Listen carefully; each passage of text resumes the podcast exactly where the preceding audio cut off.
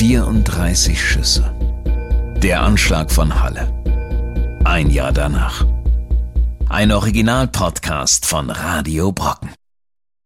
34 Schüsse hat der Attentäter von Halle aus seinen selbstgebauten Waffen am 9. Oktober 2019 abgefeuert und damit auf brutalste Weise das Leben vieler Menschen verändert.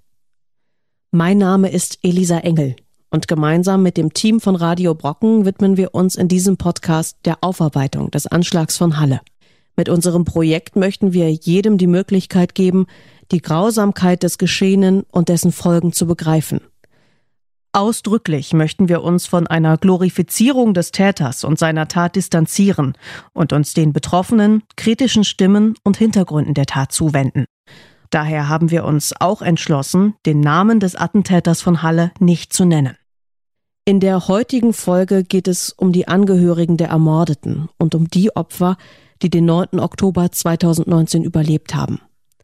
Unbedingt möchten wir betonen, dass es weitaus mehr Geschädigte gibt als die, auf die wir im Rahmen dieser Folge aufmerksam machen, zum Beispiel verletzte Passanten und traumatisierte Augenzeugen. Wir kehren mit Ihnen zurück an die drei großen Tatorte, diesmal mit einem Blick auf die Menschen und ihre Schicksale. Wer waren die Todesopfer, Jana L. und Kevin S., und wie erlebten ihre Angehörigen das Geschehene?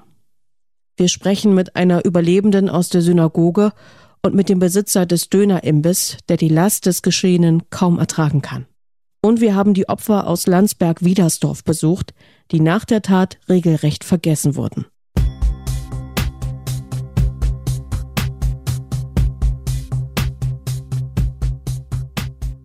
Helle Holzsplitter auf dunkelbraunem Grund. Man spürt die Gewalt und Brutalität, wenn man mit den Fingern über das glatte Holz, dann über die rauen Einschusslöcher streicht. Vorsichtig, sanft. Etwa 20 Stück sind es, rund um das Schloss. Die Türklinke fehlt. Monatelang schien die Zeit vor der jüdischen Synagoge in Halle stillzustehen. Monate, in denen die massive Eingangstür aus Eichenholz wie eine stumme Zeugin über die Straße wachte, in der am 9. Oktober 2019 eine Frau ermordet wurde. Einfach, weil sie zur falschen Zeit am falschen Ort war. Jana L. war 40 Jahre alt, als sie starb. Kurzgeschnittene braune Haare, Brille. Laut Freunden und Bekannten war sie eine positive und lebensfrohe Frau. Immer fröhlich, immer unterwegs. Beerdigt wurde sie dort, wo sie auch aufgewachsen ist, in Wolfen in Sachsen-Anhalt. Nur ein paar Kilometer weiter absolvierte sie ihre Ausbildung bei der damaligen Stadt Bitterfeld. In Halle wohnte sie alleine in einer Einraumwohnung, ganz in der Nähe der Synagoge und lebte dort von ihrer Rente, die sie aufgrund von Krankheit bezog. Vermutlich kam sie an diesem Mittwoch gerade aus einer Begegnungsstätte, wo sie sich öfter zum Mittagessen verabredete und war auf dem Weg nach Hause. Vorbei an der gelben Backsteinmauer der Synagoge, vorbei an der dunkelbraunen Eingangstür, vorbei am Attentäter von Halle, der Jana mit mehreren Schüssen in den Rücken tötete. Das war um 12.03 Uhr. Um 14.31 Uhr vibriert Janas Handy.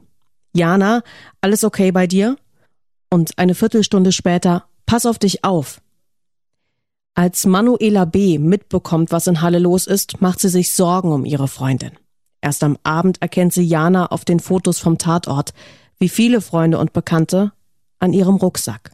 Schwarz und mit einem gelben Plüschanhänger steht er stundenlang und hundertfach fotografiert neben dem zugedeckten Körper.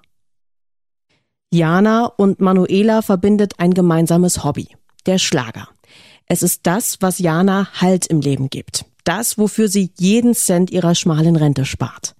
Jana war bekannt und beliebt in der Szene. Stars aus ganz Deutschland nahmen Anteil, posteten gemeinsame Selfies und teilten Beileidsbekundungen. Noch zwei Tage vor ihrem Tod saß Jana im Publikum einer Fernsehshow mit Florian Silbereisen, die nur ein paar Tage nach dem Anschlag im Fernsehen ausgestrahlt wurde. Jana L. sitzt in der ersten Reihe, lächelt und jubelt in einem pinkfarbenen T-Shirt, in der Hand ihr Autogrammbuch. An ihrer Seite ihre Freundin Manuela B. Unser Radio Brocken Reporter hat sich vor ein paar Wochen mit ihr getroffen. Also Jana war eigentlich, wenn ich mit ihr unterwegs war, immer lustig, hat natürlich auch den Leuten auch ihre Meinung gesagt. Aber so hilfsbereit war es immer. Also sie hat auch mir geholfen. Also sie hat auch mir, wenn sie unterwegs war, was besorgt, Autogramme und so, wenn ich nicht so konnte. Also sie war schon ein sehr hilfsbereiter Mensch. Also sie war sehr aufgeweckt. Also sie hatten, wenn sie irgendwo stand, beim, bei der Autogramme, war sie natürlich gerufen, hier, bitte hierher. Also sie hat sich schon bemerkbar gemacht. Ja. Immer mit der ersten Reihe, mit ihrem gelben Plakat. Also sie war schon bekannt. Kannst du vielleicht mal beschreiben, so wie dein letzter Kontakt zu Jana war? Einmal war das am, am Montag, wo wir zusammen waren, bei Florian Silbereis in Leipzig. Und dann hat sie mich auch noch mal am Mittwoch früh 10 Uhr noch einmal telefonisch angerufen. Wollte noch was wissen und dann hat sie dann gleich wieder aufgelegt, weil sie dann weg wollte. Und ich war dann auch noch unterwegs, habe mir dann später erst im Fernsehen angemacht, weil ich auch kein Handy mit hatte. Und da stand, kam dann die Meldung, dass in Halle was passiert wäre. Habe mir dabei aber nicht gedacht, dass das irgendwie Jana betroffen hat. Viel, viel später äh, habe ich eine WhatsApp geschrieben, habe keine Antwort mehr bekommen. Und dann sind da die ersten Bilder durchgekommen und dann sehe ich diesen Rucksack, der da steht, mit diesem kleinen Plüschtier-Teddybär dran, den, sie, den ich halt kannte. Daran habe ich erkannt, dass es ihr Rucksack war, weil sie den auch immer auf dem Filmpremiere mit und bei der Autogramm mit hatte. Das ist ein Bild, das bleibt für mich immer irgendwie, das ist wie, wie, wie eingeschweißt bei mir. Die blaue Decke dann vor der Synagoge und so und der Rucksack daneben. Was sind da so, so für Gefühle im Kopf, wenn man, wenn man diese Bilder sieht, diesen Mann sieht und äh, weiß, dass die eigene beste Freundin nie wieder kommen wird? Also ich hoffe, dass er eine gerechte Strafe kriegt. Aber was ist schon eine gerechte Strafe für zwei Menschen, die er eigentlich sinnlos erschossen hat und vielleicht noch andere noch in Lebensgefahr gebracht hat? Was fühlst du denn für diesen Typ, für diesen Mann? Das ist kein Mensch für mich. Das ist ein Tier. Noch Tier ist noch minder aus, ausgelegt. Vielleicht eine Bestie. Wie waren so die nächsten Tage, wenn du siehst dieses Meer an Blumen in Halle, die Kerzen?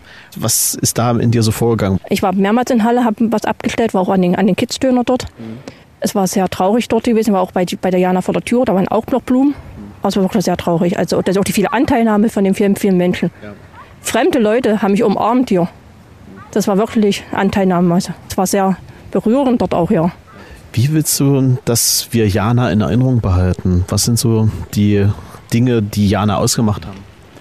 Das war ein lebensfroher Mensch und sagt ja, und die Schlager, äh, Jana nicht mehr vor der ersten Reihe zu stehen, das wird schon äh, fehlen hier.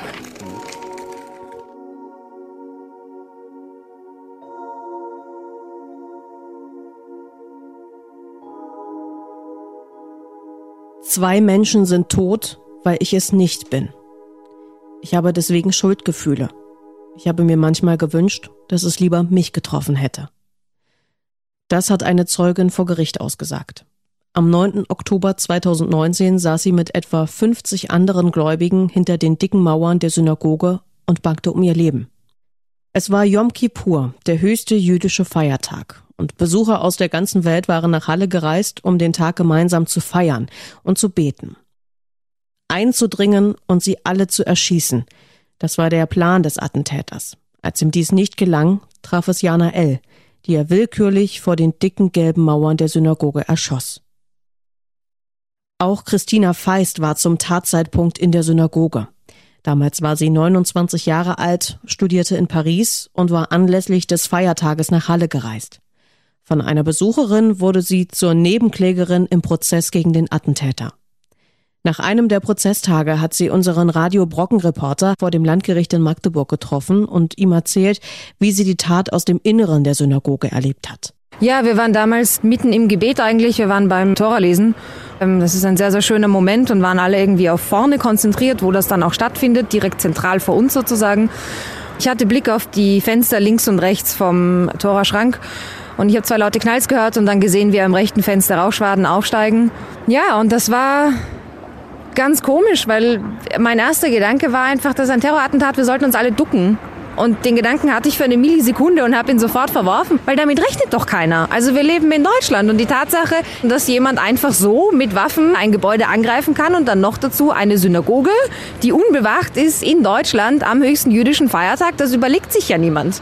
Das nächste, was ich mitbekommen habe, ist, dass dieses Gemeindemitglied bei der Eingangstüre sich mit dem Gemeindevorsitzenden oder jemandem anderen, der dort saß, unterhalten hat. Ich habe nicht gehört, was gesagt wurde, aber ich habe gespürt, dass etwas nicht stimmt. Und dann ging es relativ schnell. Das nächste, was ich dann gesehen habe, ist, wie sich der Kantor umdreht ähm, und tatsächlich erstaunlich ruhig, ich weiß nicht, wo er diese Ruhe gefunden hat, ganz klare Ansagen gemacht hat und gesagt hat, wir verlassen jetzt alle den Raum, alle nach hinten raus. Hier ist ein bewaffneter Mann in voller Montur. Er greift die Synagoge an Und das war tatsächlich nicht nur reine Faktenkommunikation, was großartig war, sondern es war einfach eine ruhige und klare Ansage. Und ich denke, dass wir es echt ihm verdanken, dass einfach keine Panik ausgebrochen ist. Den ganzen Tag nicht. Das war unglaublich und auch so wichtig. Nach Aussage mehrerer Zeugen verbrachten die Gläubigen dann noch mehrere Stunden in der Synagoge. Die Kommunikation mit der Polizei beschränkte sich auf das Verbot, das Gebäude zu verlassen. Informationen darüber, was draußen vor sich ging, ob der Täter gefasst worden war und ob die Gemeinde noch immer in Gefahr war, bekamen sie nicht. Die Gläubigen entschieden sich dazu, das Gebet, bei dem sie unterbrochen worden waren, fortzusetzen. Als die Information durchsickerte, dass es zwei Todesopfer gab, schlossen sie diese in ihre Gebete mit ein.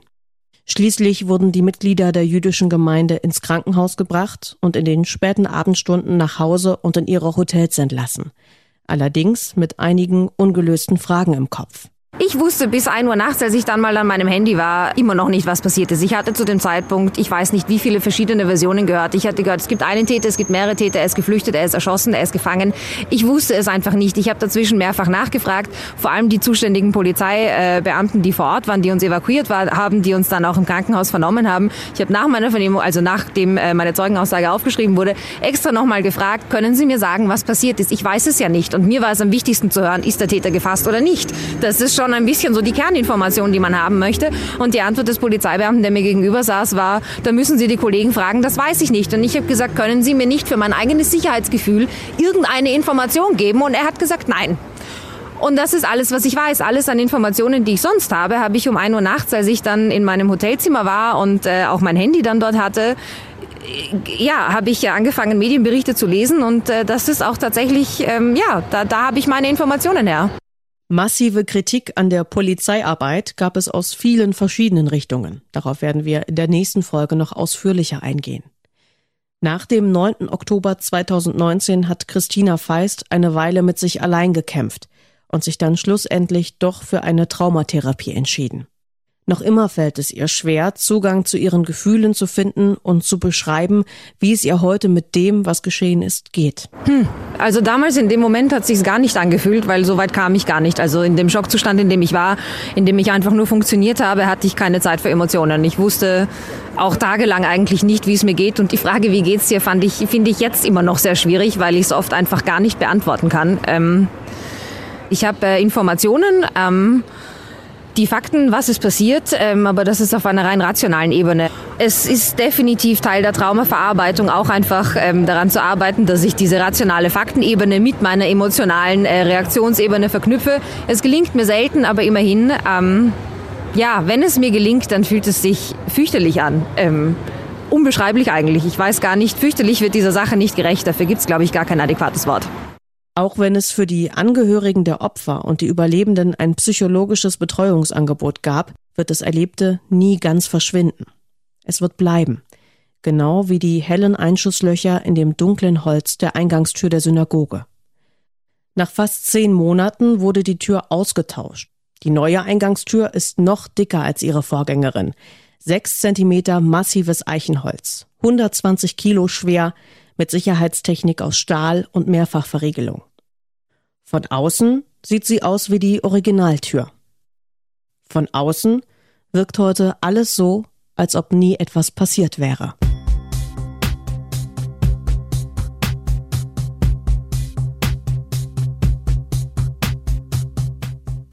Kevin, ich vermisse dich und deine Mutter genauso. Seit 12 Uhr, als der Horror in Halle Saale losging. Das schreibt Carsten L. auf seiner Facebook-Seite und hofft auf ein Lebenszeichen von seinem Sohn. Kurz vor Kevins Mittagspause hatte er noch mit ihm telefoniert. Kevins Mutter Mandy schaut immer wieder auf ihr Handy, wo sie über eine App sehen kann, wo sich ihr Sohn befindet. Schon seit Stunden bewegt sich sein Punkt auf der Karte nicht mehr. Sie versucht ihn anzurufen, und als er nicht rangeht, versucht sie es auch bei der Polizei, die ihr nicht weiterhilft. Als die Hölle auf Erden wird Kevins Vater diesen Zustand nachträglich beschreiben. Hoffen, bangen, warten. Den ganzen Tag verbringen sie so. Die eine ganz nah dran, der andere hunderte Kilometer weit entfernt. Vor vielen Jahren schon ist Carsten für die Arbeit von Sachsen-Anhalt nach NRW gezogen. Gegen 18 Uhr bekommt Carsten von einem Bekannten ein Video per Facebook geschickt. Ebenfalls in den Abendstunden taucht auch bei Kevins Mutter Mandy ein Kumpel ihres Sohnes auf. Er möchte ihr ein Video zeigen. Die Bilder, die Kevins Eltern daraufhin sehen, werden sie von nun an ihr ganzes Leben begleiten. Es sind die letzten Minuten ihres Sohnes, sein angsterfülltes Flehen und sein brutaler, willkürlicher Tod. Es ist das Video, das der Attentäter von Halle über seine Helmkamera gefilmt und während seiner Tat live im Internet übertragen hat. Obwohl Mandy S. ihren Sohn erkennt, will sie es nicht wahrhaben, ruft wieder bei der Polizei an. Kurze Zeit später stehen die Beamten und Seelsorger vor ihrer Tür, bestätigen den Tod ihres Sohnes und hinterlassen mehrere Telefonnummern. Eine für eine psychologische Hilfe und eine von der Rechtsmedizin. Es ist das zweite Kind, das sie verliert. Jetzt, viele Monate später, kann Carsten L. immer noch nicht begreifen, dass sein Sohn nie wiederkommen wird. Manchmal redet er noch mit Kevin. Nachts, tagsüber. Die Wohnung ist so leer, seit sein Sohn nicht mehr da ist. Auch wenn die beiden hunderte Kilometer trennten, sie pflegten stets ein inniges Verhältnis, verbrachten Wochenenden und auch ein paar gemeinsame Urlaube an der Ostsee. Vor allem teilten sie eine große Leidenschaft, den Fußball. Kevin war ein großer Fan des Hallischen FC. Einige Spiele besuchte Kevin mit seinem Vater, aber auch die Anhänger des Fanclubs kümmerten sich gut um ihn. Rot und Weiß waren die wichtigsten Farben seines Lebens. Und Kevins Leben war wie ein Wunder. Im Alter von anderthalb Jahren diagnostizierten die Ärzte eine geistige und körperliche Behinderung und eine Lebenserwartung von zehn Jahren. Es folgten Tabletten, Therapie und ein Kampf, in dem Kevin und seine Eltern viele Siege feierten. Kevin wurde zehn und älter. Schließlich besuchte er eine Förderschule und machte einen Abschluss. Am 1. Oktober 2019 unterschrieb er seinen Arbeitsvertrag in einer Malerfirma. Am 9. Oktober 2019 wurde er in seiner Mittagspause ermordet. Rot und Weiß. Die Farben der Schleifen und Blumen auf Kevins Trauerfeier. Ein Geleit des Fanclubs des Hallischen FC eine Spendenaktion für die Eltern, eine Rede von Ministerpräsident Rainer Haseloff und ein Fußball aus Stein, der Kevins Grabstein ziert. Nichts davon bringt Mandy S. und Carsten L. ihren Sohn zurück, und so schreibt Kevins Vater seinem Sohn offen auf Facebook. Ich liebe dich von ganzem Herzen. Das lindert ein ganz kleines bisschen den Schmerz. Doch immer werde ich an dich denken, in jedem Moment. Aber komm wieder zu uns, dann ist es nicht mehr ganz so schwer. Du bist mein Herz, mein ganzer Stolz, mein größtes Glück im Leben.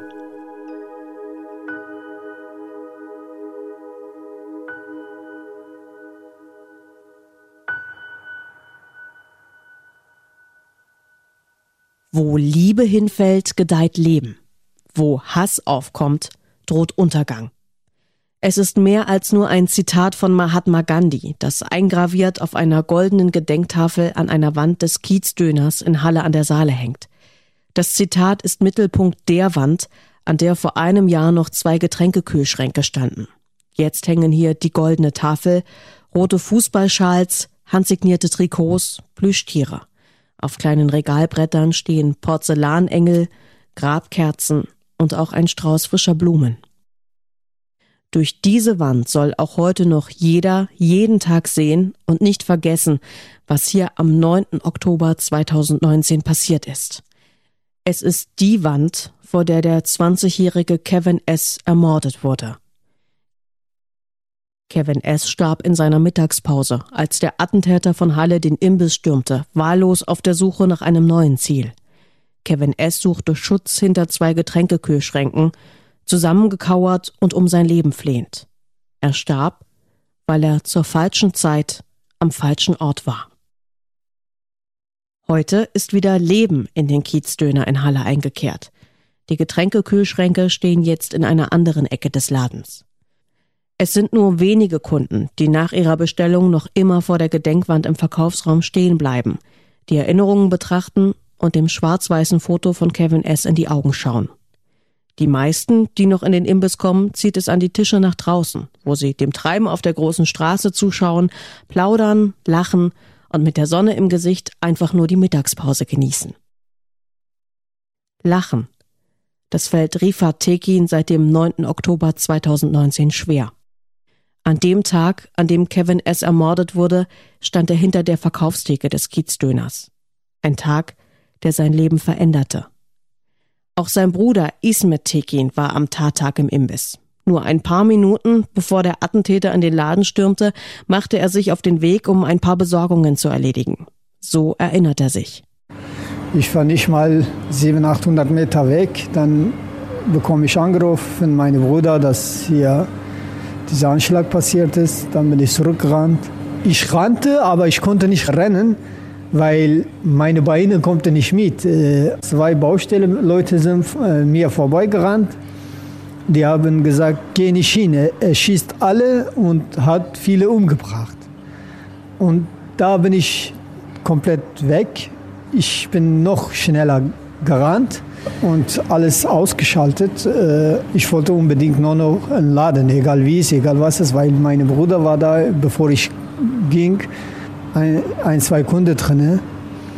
Ich wusste nicht, wie es denen geht. Äh, Augen zu bin ich gerannt bis neben Haus. Äh, er stand hier vor dem Laden, hat geschossen. Die Polizei haben ihn verletzt. er ist auf den Boden gegangen und ein paar Sekunden später aufgestanden, Auto gestiegen und weitergefahren. Da bin ich zurückgekommen in den Laden. Äh, mein Bruder kommt zu mir. Er war, bei ihm war alles okay. Dann bin ich in den Laden reingekommen. Kevin lag hier auf der Kante.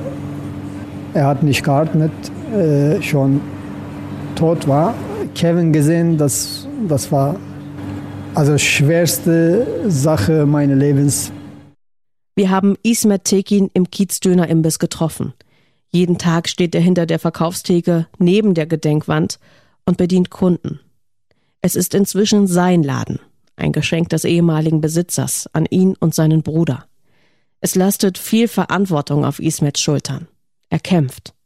Auch für seinen Bruder Rifat, der seit der Tat nicht mehr derselbe ist. Er war früher sehr sehr lustiger Mensch war. Er hat immer Spaß gemacht, uns ein Lachen gebracht, egal was es ob wir schlechte Laune gehabt haben, schlechten Tag gehabt haben. Er hat zwei Witze gemacht, wir haben alles vergessen. Das ist weg bei ihm, das stört mich am meisten.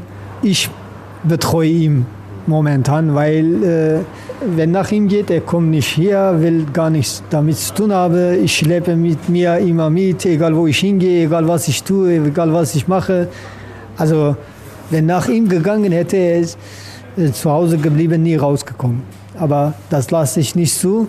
Dadurch ist mir es noch schwieriger, mit mir selber kämpfen und mit ihm kämpfen. Ich zeige nicht so viel an den äh, unter Familie, aber mir geht es schlechter als alle, weil ich muss alles denken, ich muss alles organisieren, ich muss alles machen. Und natürlich einer muss äh, sehr stark sein, dass die anderen sich gut fühlen. Eine Seite äh, macht mich stolz, aber eine Seite macht mich kaputt. Rifat Tekin war dagegen, den Kiezdöner zu übernehmen. Sein älterer Bruder Ismet hat sich durchgesetzt. Aus Respekt vor dem, was hier passiert ist, sagt er. Eine Entscheidung, die er jetzt, ein paar Monate später, vielleicht nicht noch einmal so treffen würde. Der Laden läuft nicht und lastet so als weiteres Päckchen auf Ismets Schultern. Am Anfang waren viele Menschen sind zu uns gekommen, uns getröst haben, die Gesichter, die wir gar nicht erkannt haben, haben gesagt, wir werden zu euch weiterzukommen, wir sind bei euch, auch die Politiker. Seit diesem Tag bis jetzt ist, wir haben null verdient. Äh, ich kann nicht Miete äh, bezahlen für meine Wohnung, für Haushalteinkauf, für Laden, schaffe ich nicht. Also bezahle ich eine Rechnung, dann fehlt eine andere. Und das ist, äh, hat mich richtig kaputt gemacht. Äh, mein Bruder sagt mir, ich habe dir gesagt. Und das ist die Schlimmste, weil hat er recht, ich hatte auch recht. Weil ich habe mich an diese Menschen, an die Politiker vertraut. Wenn eine wichtige Person von einem Land, Bürgermeister zum Beispiel von Halle ist, Innenminister ist von Sachsen-Anhalt, die sind wichtige Personen, Wenn die sagen, wir sind für dich da, dann nehme ich das ernst. Grund dessen ist äh, leider sehr große Enttäuschung. Ismet Tekin ist Nebenkläger im Prozess gegen den Attentäter von Halle. Etliche Tage saß er ihm im Gerichtssaal gegenüber, sah ihm in die kalten Augen, hörte ihn hämisch lachen und spürte die Blicke der Presse und Zuschauer im Nacken. Seine Gefühle für diesen Mann, der in seinem Leben so viel Zerstörung angerichtet hat, sind klar. Ich sehe ihn nicht, er ist für mich tot. Äh, ob er da ist, was er sagt, was er tut, nehme ich gar nicht in Ernst, weil er hat äh, keine Herz im Körper, auch kein Gehirn im Kopf. Ich nehme ihn nicht als einen Mensch ernst, weil er ist kein Mensch.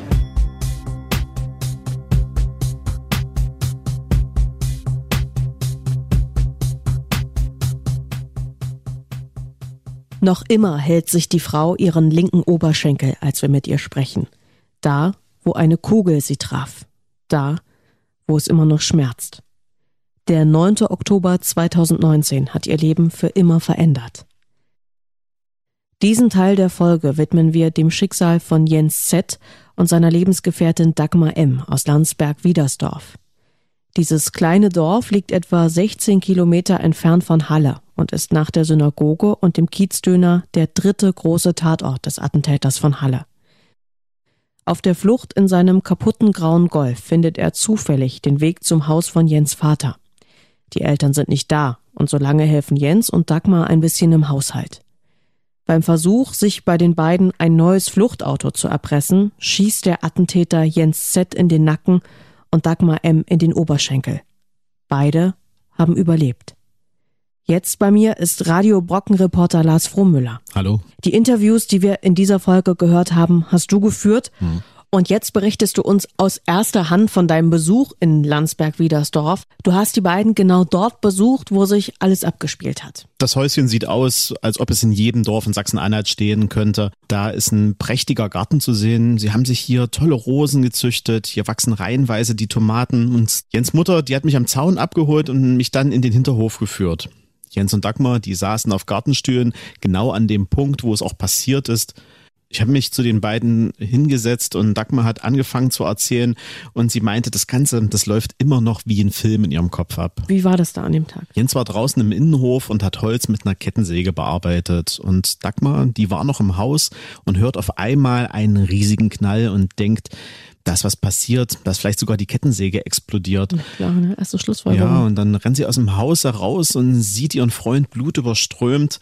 Und dann hört sie bloß noch einen weiteren Knall und kann sich nur noch daran erinnern, wie sie dann wieder auf den großen Gehwegplatten zu sich kommt. Und dann steht da dieser Typ und fragt nach einem Schlüssel. Sie beschreibt im Gegensatz zu ihrem Freund beispielsweise, der am Anfang sagt, der wäre sehr energisch gewesen, mhm. hat die Waffe auf ihn gerichtet. Sie sagt, er, er hat rumgejammert wie so ein Weichei, wie ein Muttersöhnchen. Er ist am Hals verletzt und er braucht unbedingt ein Auto.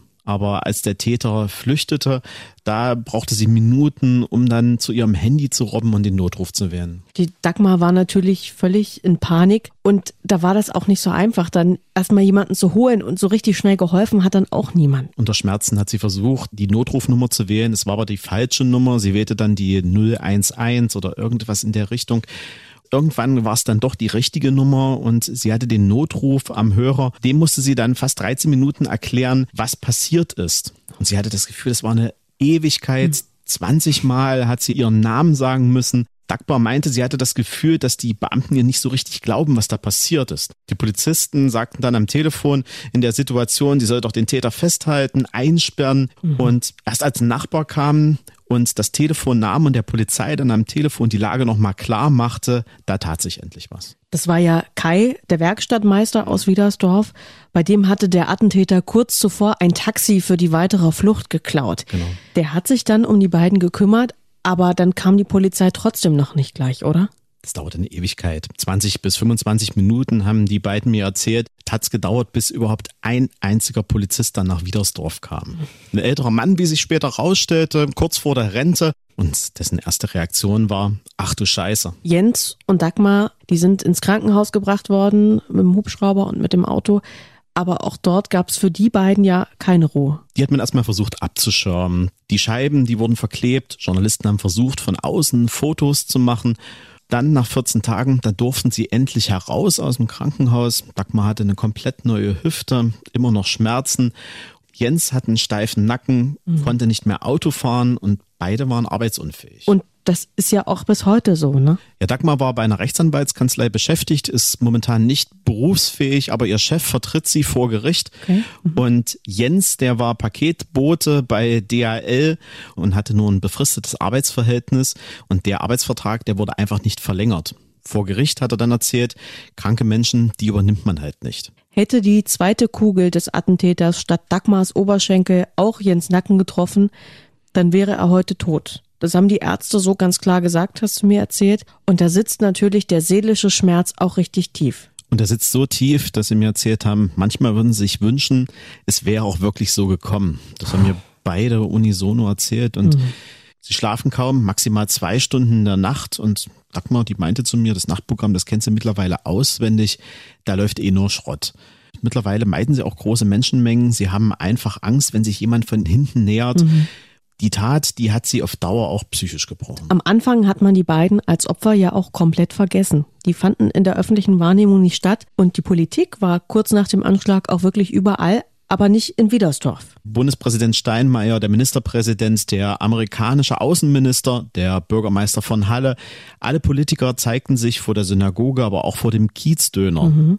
Es wurden Grenze niedergelegt, man fand Worte der Betroffenheit und vor allen Dingen man suchte auch den Dialog mit den Geschädigten. Und das alles, das verfolgten Dagmar und Jens nur über die Medien. Einen eigenen Besuch, den haben sie nicht bekommen. Und auch kein Geld von der Opferhilfe. Das war auch ein Riesenproblem, denn der Weiße Ring, der hat ihnen zwar 5000 Euro gegeben, aber die sind eigentlich nur für die Anwaltskosten gedacht oder so mhm. ähnliche Ausgaben das darf man sich eben nicht als Schmerzensgeld vorstellen. Denn okay. das muss man erst extra vom Täter einklagen und dann muss man sich das aber vorstellen, eben nicht wie bei so großen Hollywood-Geschichten, wo dann die Millionen ausgegeben werden, sondern ich habe mich mit einer Rechtsanwältin unterhalten und die mhm. sagt beispielsweise, ich werde auf den Kopf geschlagen und ich bekomme dann so ein Schädel-Hirntrauma und bin vier Wochen arbeitsunfähig, dann habe ich den Anspruch auf rund 2500 Euro und den muss ich aber erst zivilrechtlich einklagen und das Ganze dauert. Wie geht's Jens Z und Dagmar M jetzt nach einem Jahr? In einem Satz,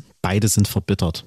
Dagmar wollte gar nicht zum Prozess. Sie meinte aber, ich muss dahin, sonst wandere ich selbst in den Knast. Das hätte man ihr schon angedroht.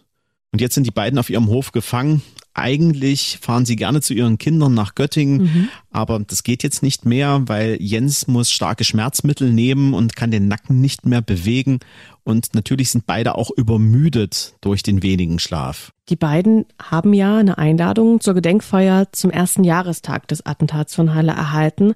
Darauf steht zum Gedenken an den beiden Tatorten.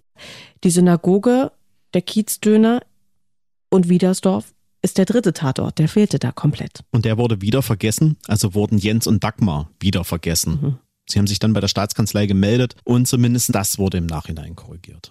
Hohe Entschädigungen, mehr Aufmerksamkeit oder Hilfe. Nichts davon hätte das reparieren können, was der Attentäter von Halle am 9. Oktober 2019 zerstört hat. Aber vielleicht hätte es den Schmerz ein wenig gelindert.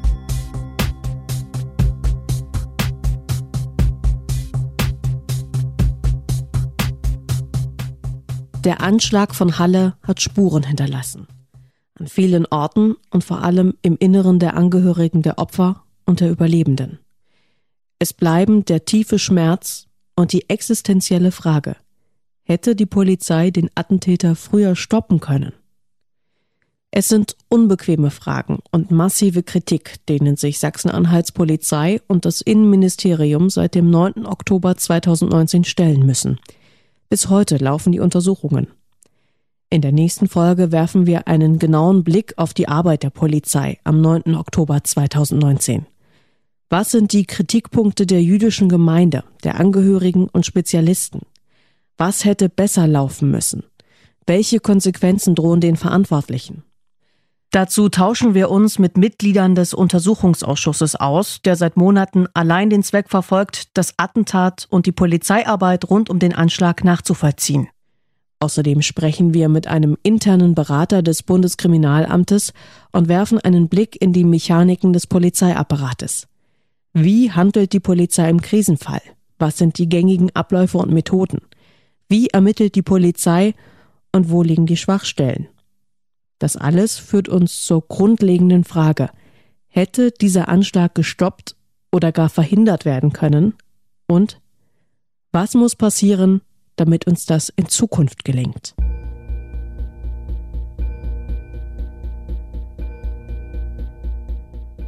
»34 Schüsse« ist ein Original-Podcast von Radio Brocken.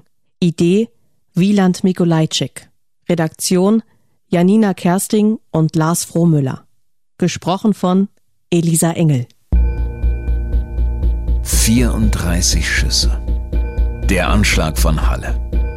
Ein Jahr danach. Alle Folgen zum Nachhören auf radiobrocken.de.